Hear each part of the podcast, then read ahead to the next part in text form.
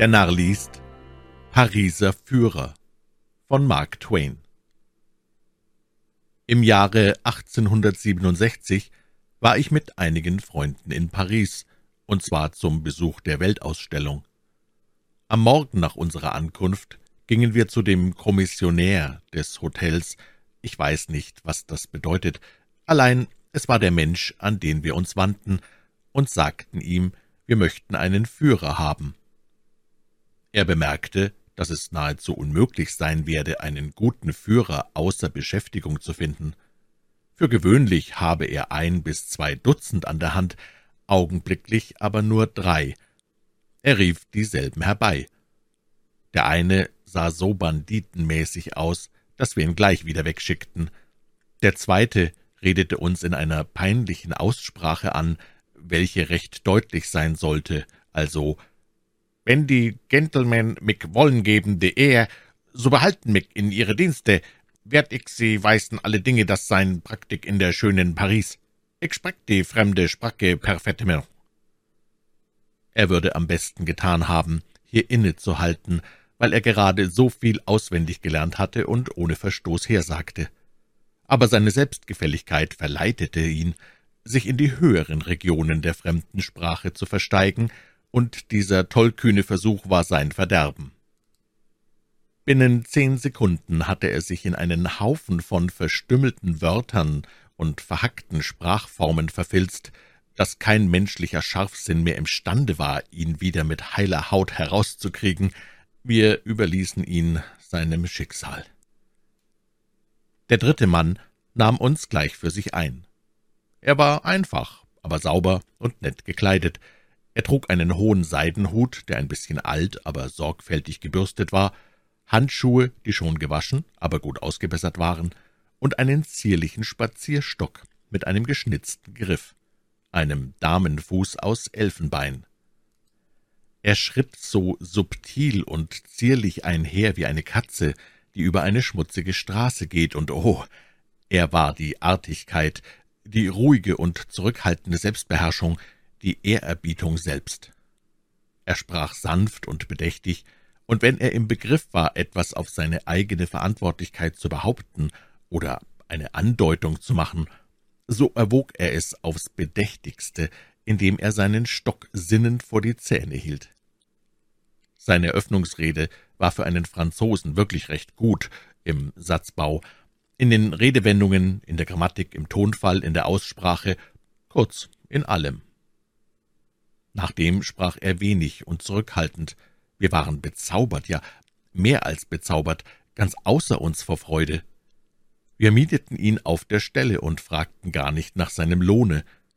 Dieser Mann war zwar unser Lakai, unser Diener, unser unterwürfiger Sklave, aber dennoch ein Gentleman, während von den anderen beiden der eine linkisch und ungehobelt und der andere ein geborener Seeräuber war.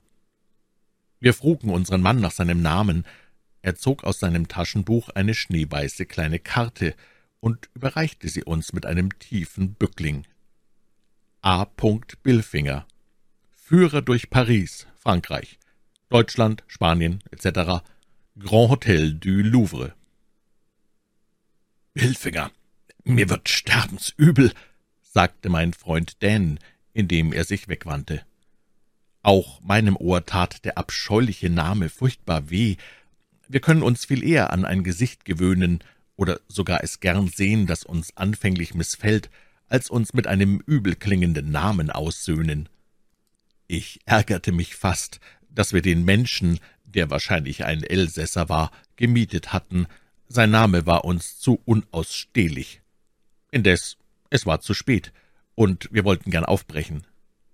Während Billfinger hinausging, um einen Wagen herbeizurufen, sagte unser Freund, der Doktor, »Nun, mit dem Führer geht es uns wie mit mancher anderen Illusion. Ich versprach mir einen Führer namens Henri de Montmorency oder Armand de la Chartreuse oder dergleichen, was in den Briefen an unsere Kleinstädter daheim recht großartig ausfallen würde. Und nun denke man sich einen Franzosen namens Billfinger. Nein, das klingt so abgeschmackt. Es geht unmöglich. Es macht einem übel. Wir müssen ihn umtaufen. Wie wäre es mit dem Namen Alexis du Colincourt? oder Alphonse Henri Gustave de Hauteville, schlug ich vor. Heißt ihn Ferguson, meinte Dan. Das klang zwar unromantisch, aber verständig und praktisch. Ohne weitere Debatte löschten wir Billfinger als Billfinger aus und nannten ihn Ferguson. Der Wagen, ein offener Landauer, stand bereit. Ferguson stieg auf den Bock neben dem Kutscher, und fort ging's zum Frühstück. Im Restaurant angekommen, stellte sich Ferguson, wie sich's gehörte, neben uns, um unsere Bestellungen zu vermitteln und Fragen zu beantworten. Ganz beiläufig bemerkte er, der Schlaumeier, er selbst würde sich erlauben, sein bescheidenes Frühstück nach dem unsrigen einzunehmen. Er wusste, dass wir auf ihn angewiesen waren und keine Lust hatten, auf ihn zu warten. Wir luden ihn daher ein, sich zu uns zu setzen und mitzuessen. Er lehnte mit hundert Verbeugungen ab, es sei zu viel Ehre für ihn, und er wolle lieber an einem anderen Tisch sitzen. Wir befahlen ihm hierauf energisch, sich hinzusetzen. Das war unsere erste Lehre. Wir waren doch hereingefallen. Solange wir den Burschen in unserem Dienst hatten, war er immer hungrig, immer durstig.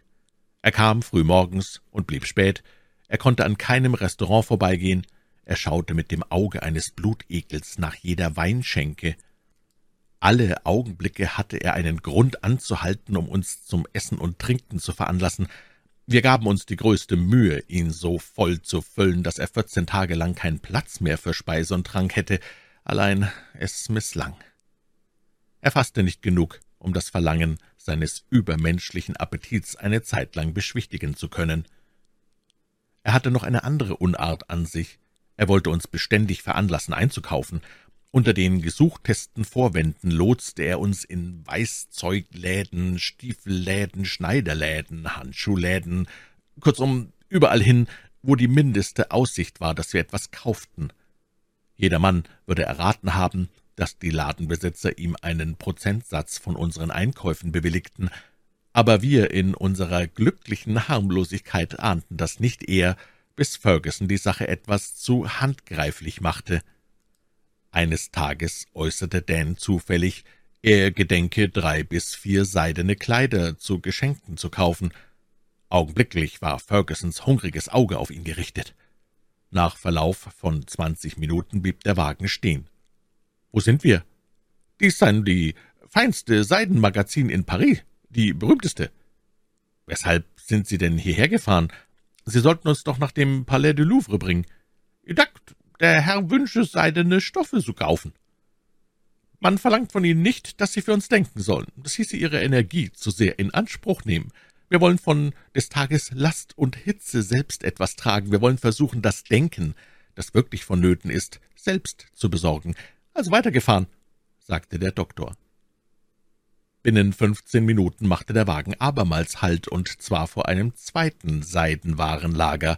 Wir wurden ärgerlich, aber der Doktor bewahrte seine milde Ruhe und sagte freundlich, »Endlich! Wie großartig der Louvre ist, und doch wie schmal, wie prächtig stilisiert, wie reizend gelegen, ehrwürdiges Werk!« »Pardon, Herr Doktor, dies sei nicht der Louvre, es sei ein... Was ist es denn?« »Es fiel mir ein, ganz plötzlich, dass die Seide in diesem Magazin Ach, Ferguson, wie gedankenlos ich doch bin. Ich wollte Ihnen ganz bestimmt sagen, dass wir heute keine Seide kaufen wollten, dass wir vielmehr erpicht darauf seien, zum Palais du Louvre zu gelangen. Aber ich muss es rein ververgessen haben, es Ihnen zu sagen. Das Vergnügen, Sie heute Vormittag viermal frühstücken zu sehen, muss mir alle anderen Gedanken verscheucht haben. Fahren wir also jetzt zum Louvre, Ferguson? Aber, äh, Doktor, es kostet Ihnen keine Minute, höchstens eine kleine Minute. Der braucht nichts zu kaufen, wenn er nicht wolle, nur besehen, nur einen Blick auf die prächtige Ware werfen. Mein Herr, nur eine einzige Moment? Dan sagte, infamer Narr, ich will heute durchaus keine Seidenstoffe sehen, ich tue keinen Blick darauf weiterfahren. Und der Doktor fügte hinzu, wir brauchen heute keine Seidenstoffe, Ferguson. Unsere Herzen sehnen sich nach dem Louvre. Lassen Sie uns weiterfahren, lassen Sie uns weiterfahren. Aber, äh, Doktor, es seien ja nur ein Augenblick, kleiner Augenblick. Und die Zeit wird nichts verloren, gar nichts verloren sein, weil es jetzt nichts mehr zu sehen gibt. Es ist zu spät. Es fehlen noch zehn Minuten zu vier, und der Louvre wird um vier Uhr geschlossen. Nur einen kleinen Augenblick, Doktor. Der verräterische Halunke. uns nach vier Frühstücken und einer Gallone Champagner einen solchen Streich zu spielen. So bekamen wir an diesem Tag von den zahllosen Kunstschätzen des Louvre nichts zu sehen, und unsere einzige kümmerliche Genugtuung bestand in dem Gedanken, dass es Ferguson nicht gelungen war, uns ein seidenes Kleid zu verkaufen.